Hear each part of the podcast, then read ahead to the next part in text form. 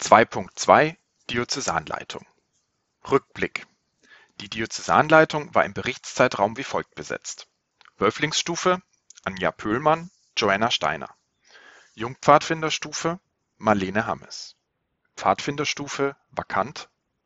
Roverstufe Matthias Dellermann. Facharbeitskreis Ökologie Heinrich Graser.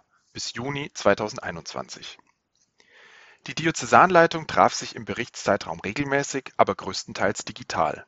Eine geplante EDL-Klausur vom 8. bis 10.10.2021 fand im Ludwigsturm im DV Würzburg statt. Die Klausur startete am Freitag mit einem Krimi-Escape-Dinner. Die inhaltliche Arbeit am Samstag bestand aus der Entwicklung eines Zusammenarbeitsmodells innerhalb der DL.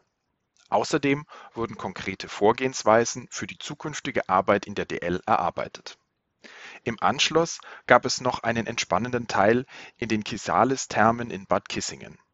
Der Abend klang noch in einer Weinverkostung aus, zu der jeder seinen Lieblingswein mitgebracht hat. Die Klausur endete mit einer gemeinsamen Teilnahme an der BDKJ-Diözesanversammlung in Bamberg. Außerdem fand ein BL-DL-Treffen im September in Rottmannsthal im Rahmen der Georgskerwa statt. Einblick die Arbeit mit und in der Diözesanleitung war trotz aller Einschränkungen konstruktiv, bereichernd und hat Spaß gemacht. Sowohl durch die verschiedenen stufenspezifischen Blickwinkel als auch durch die verschiedenen Charaktere und Hintergründe der einzelnen Mitglieder ist die Diözesanleitung ein wertvolles Beratungs- und Leitungsgremium für den Diözesanverband. Die vakanten Positionen in der Diözesanleitung konnten durch VertreterInnen aus den Arbeitskreisen wahrgenommen werden Außerdem nehmen die SprecherInnen der Arbeitsgruppen regelmäßig an den Treffen der Diözesanleitung teil. Ausblick Die Arbeit in der Diözesanleitung braucht motivierte und zuverlässige MitstreiterInnen. Wir mussten dieses Jahr eine weitere engagierte Person verabschieden.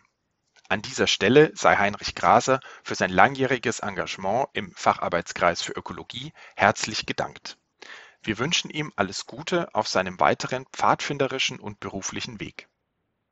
Für Herbst 2022 ist wieder eine gemeinsame große Klausur geplant, in der sich die DL näher kennenlernen und als Team zusammenwachsen kann